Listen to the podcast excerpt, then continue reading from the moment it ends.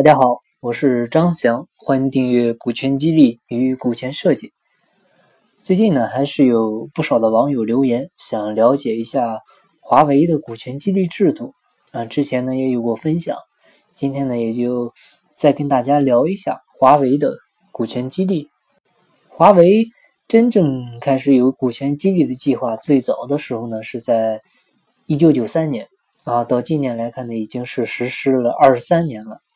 从嗯整体上来看呢，华为的股权激励实施啊，可以分为三个阶段。我们总结一下呢，可以分为是内部股票阶段，然后呢是虚拟股票期权啊，再到现在的虚拟受限股。我们先来看一下第一个阶段啊，创业期内部股票激励阶段。一九九三年的时候呢，华为是第一次提出了员工持股的概念。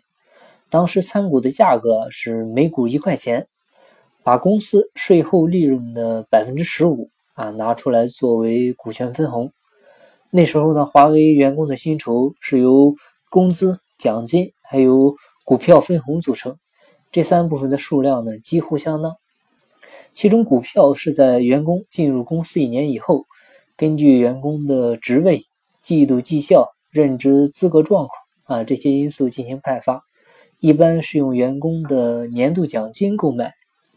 如果新员工的年度奖金不够派发的股票额，那么公司呢就会帮助员工通过获得银行贷款的方式购买股权。那通过这种方式，既增强了员工的归属感啊，又稳住了创业团队。也就是在这个阶段。华为完成了农村包围城市的战略任务。一九九五年的销售额达到了十五亿人民币。一九九八年，华为又将市场拓展到了中国的主要城市。接下来两千年的时候呢，在瑞典首都斯德哥尔摩设立了研发中心，同时海外市场的销售额也达到了一亿美元。当然，这种方式呢，也附带解决了当时民营企业融资非常艰难的部分难题。接下来就到了第二个阶段，就是网络经济泡沫时期的虚拟股票期权激励。两千年是网络经济泡沫时期，IT 行业呢受到了毁灭性的影响。两千零一年底啊，由于受到网络经济泡沫的影响呢，华为迎来了发展历史上的第一个冬天。也就是在这一阶段，华为开始实行名为虚拟受限股的期权改革。虚拟股票期权呢，是指公司授予激励对象一种虚拟的股票，激励对象呢可以据此享受一定数量的分红权，还有股价的升值权，但是呢没有所有权，没有表决权，同时呢也不能进行转让和出售。那在离开企业的时候呢，就自动失效。虚拟股票的发行，有效的维护了华为公司管理层对企业的控制能力。啊，它不至于导致一系列的管理问题。另外，华为公司还实施了一系列新的股权激励政策。首先，新员工不再派发长期不变的一元一股的股票，老员工的股票呢也逐渐转化为期股。以后，员工从期权中获得的收益不仅有分红，而且能获得公司净资产的增值部分。华为。规定啊，根据公司的评价体系，员工能够获得一定额度的虚拟受限股票期权。那这是华为的第二个阶段，然后接下来就到了第三个阶段，就是现在的虚拟受限股。两千零三年还没有挺过泡沫经济的华为呢，又遭受到了非典的重创，出口市场受到了很大的影响，同时和思科之间呢也存在。产权官司啊，直接影响了华为的全球市场。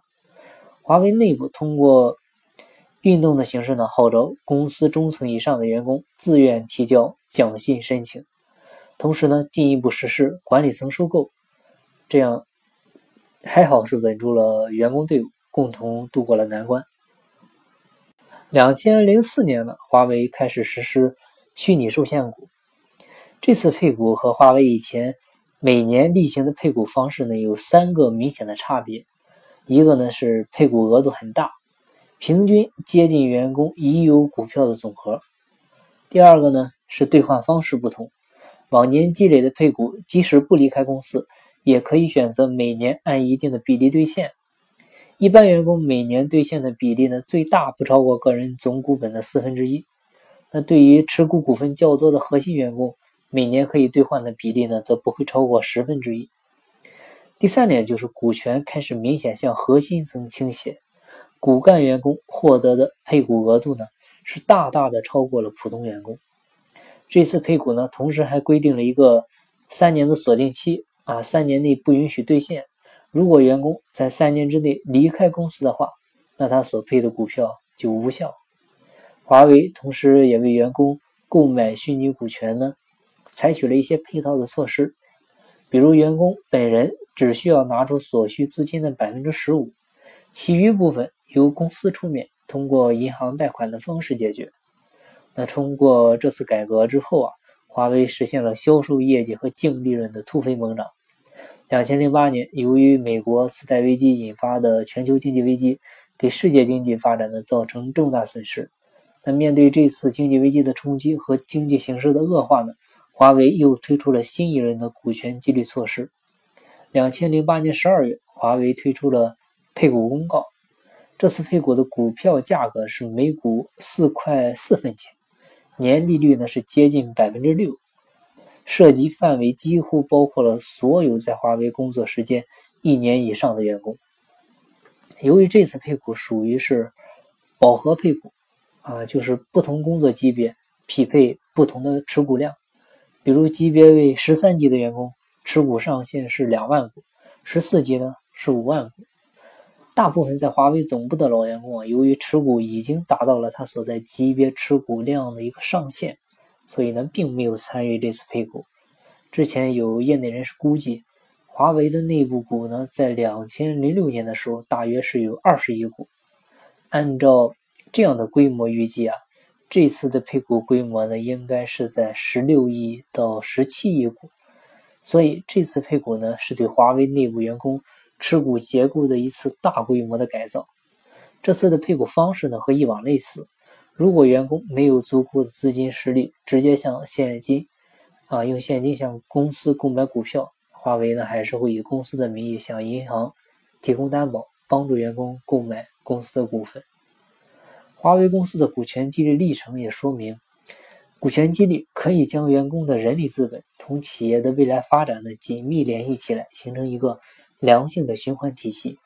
员工获得股权，参与公司分红，实现公司发展和员工个人财富的增值。